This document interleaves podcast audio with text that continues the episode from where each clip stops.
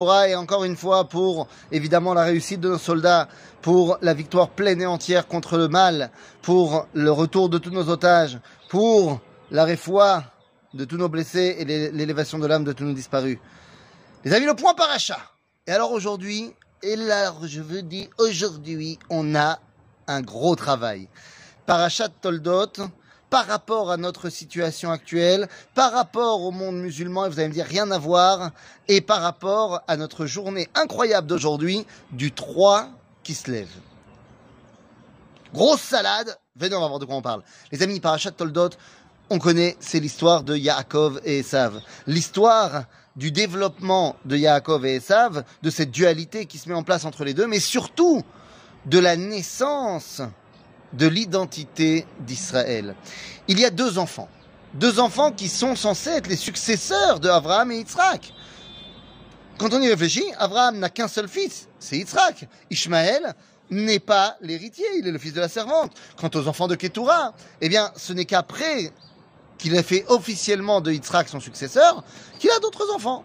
Donc, il n'y a pas de doute avec les enfants de Ketura. D'ailleurs, on n'a pas de problème avec eux. Quoi qu'il en soit, lorsque Yitzhak a deux enfants, de Rivka, eh bien les deux sont censés être ses successeurs, ils doivent bosser de concert, Yaakov et Esav. Et nous dit tout de suite nos sages que Yaakov a plus une tendance vers le dévoilement de la Torah, et Esav a plus une tendance à dévoiler ce monde. Eh bien, pas de problème, ils ont qu'à bosser ensemble. Seulement, pour que ça marche, il faut que Yaakov soit quand même un petit peu imprégné de ce monde et que Esav soit un peu imprégné aussi de la Torah.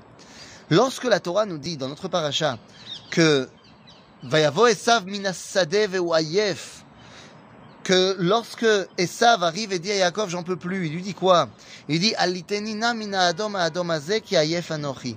Eh bien sans rentrer dans tous les détails, Esav vient lui dire je suis fatigué de chercher Dieu. Je n'y arrive pas. Et donc je veux me concentrer uniquement au lamazé. À partir de ce moment-là, Yaakov prend une décision. Il dit puisque c'est comme ça, puisque tu ne veux pas faire le mix des deux, je vais devoir le faire tout seul. Et à ce moment-là, Yaakov commence une métamorphose.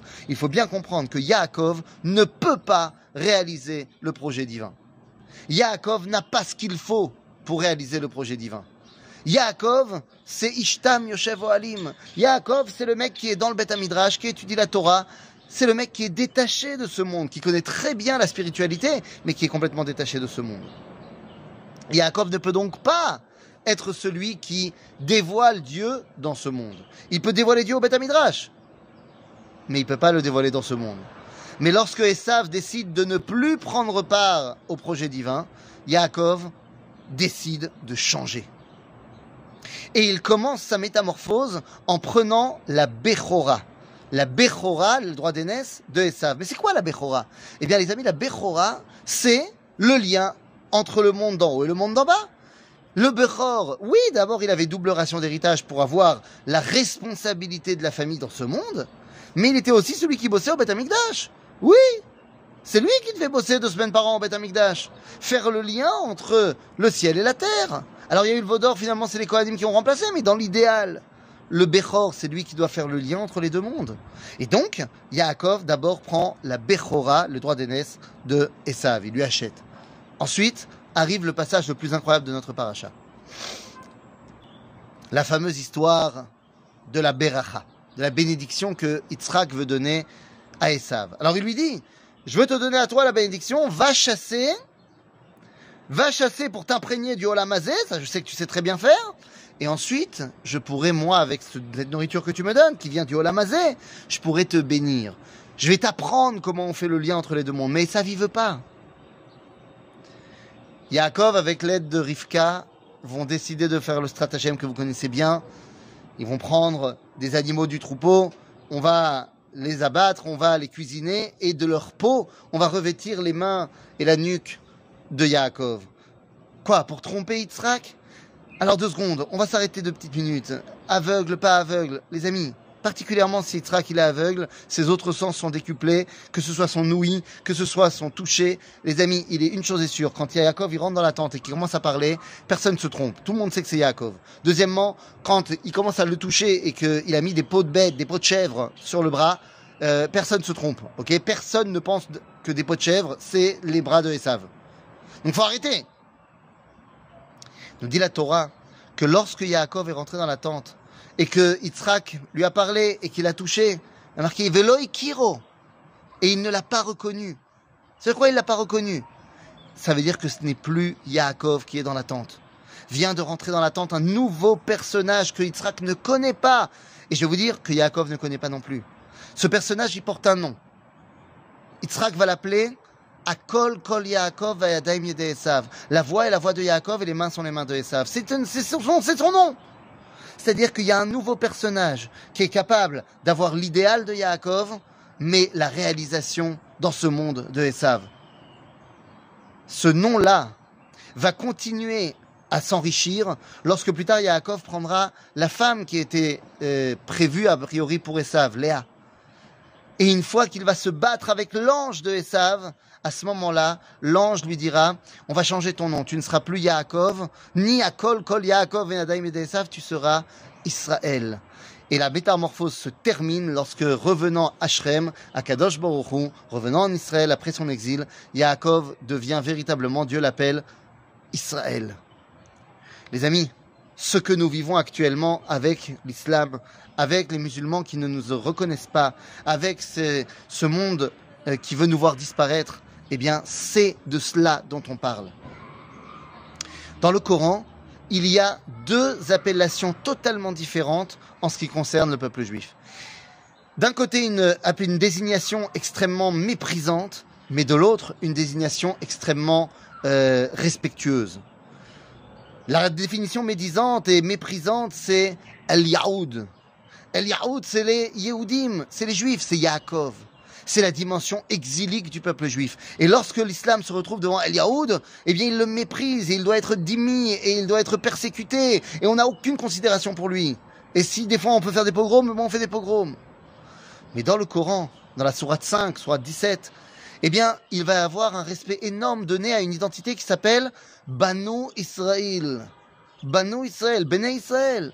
Et là-bas, les musulmans dans le Coran disent clairement, noir sur blanc, Sourate 5, Sourate 17, que Dieu a promis la terre d'Israël à Bene, Banu Israël, et qu'il y a une mitzvah au Banu Israël de venir conquérir la terre d'Israël. Et que cette terre d'Israël s'étend sur la rive est et ouest du Jourdain. Tout ça, c'est marqué dans le Coran et dans le Hadith. C'est-à-dire que dans les textes les plus fondamentaux de l'islam, tout le monde sait que cette terre dans laquelle nous sommes a été donnée à Banu Israël. Banu Israël. Alors le problème, il est quoi? Il est que pour les musulmans, nous ne sommes plus Banu Israël. Banu Israël, c'est le peuple juif de l'époque du Tanakh. Mais aujourd'hui, nous ne sommes plus qu'Al Yahoud. Pourquoi? Et parce que pendant 2000 ans, on s'est comporté comme Al Yahoud. Il faut maintenant, pas suffisant que nous ayons reconstruit notre État, il faut que nous nous recomportions comme Banu Israël, comme des gens souverains, comme retrouvant notre autorité. Lorsqu'on se nous, on se reconsidère comme Banu Israël, alors le monde arabe peut aussi nous considérer comme tel et peut faire teshuva comme Ishmaël a fait teshuva devant Yitzhak. Et quel est le secret du jour? Le 3 qui se lève. Nous sommes le 3 qui se lève, les amis. Quel rapport avec tout ça? Mais vous savez que le 3 qui se lève, c'est un jour de fête alors, c'est un jour de fête, certes, qu'on a annulé, mais c'est un jour de fête quand même. Vous savez qu'il y a une trentaine de journées, en plus, dans le calendrier juif, qui sont des jours de fête, qui sont retrouvés dans le livre Megillat Ta'anit. Des jours qui avaient été mis en place à l'époque du deuxième temple, pour plein de victoires euh, différentes. Et toute la Megillat Ta'anit a été annulée après la destruction du temple, du deuxième, sauf la fête de Purim et de Hanouka. Mais le 3 qui se lève était à l'époque une fête. Et c'était quoi la fête? Eh bien, lorsque les Grecs sont rentrés dans le Beth Amikdash, on nous dit qu'ils ont mis des statues dans la Hazara. Il y a une marloquette entre les commentateurs, est-ce que c'est des statues de Zeus, des différents dieux du panthéon grec, ou alors des statues du roi? Mais c'est l'homme échané. Comprenez bien, ça ne change rien. Les Grecs ne sont pas les Babyloniens, ils ne sont pas les Romains. Ils détruisent pas le temple. Parce que c'est beau le temple, il n'y a pas de raison de le détruire. Par contre, on le gréquise. On amène une idéologie occidentale qui n'est pas celle de Banu Israël. Et tant que tu continues à parler avec les mots des statues, les mots de l'Occident, il est évident que l'islam ne te reconnaît pas comme Banu Israël. Maximum, tu es Esav. Le 3 qui se lève, après la victoire des Hashmonaïm, eh bien, nous avons enlevé les statues de la Hazara. Nous avons redonné au Beth Amikdash un langage d'Israël. Si on veut que le monde musulman nous reprenne, que nous revoie comme Banu Israël, il faut que nous recommencions à nous considérer comme Béné Israël. Nous n'avons pas, bien sûr que nous avons aussi des choses bien de la culture occidentale, parce qu'il y a des choses très bien, mais nous ne sommes pas uniquement la culture occidentale. Nous sommes le peuple d'Israël, qui avons un message d'Israël, de Akol Kol Yaakov, Esav. On ne dit pas qu'il ne faut pas utiliser les moyens de l'Occident. Bien sûr qu'il faut, ils sont très bien. Mais il faut garder la tête du peuple d'Israël. Il faut garder la tête qui dévoile Akadosh Baruch Hu dans le monde. Et lorsqu'on aura compris cela, eh bien, ni le monde occidental et ça vient, ni le monde de Ishmaël, le monde de l'islam, ne pourra avoir quelque chose à redire. Et ensemble, ils pourront faire teshuva et venir et devenir des partenaires pour que nous puissions dévoiler Akadosh Baruch Hu dans le monde. À nous de comprendre que nous cessons d'être al Yahoud et redevenons Bano Israël. Si nous on le comprend, et sinon on le prétend, prône et dit clairement, le monde entier le comprendra. À bientôt les amis, Shabbat Shalom.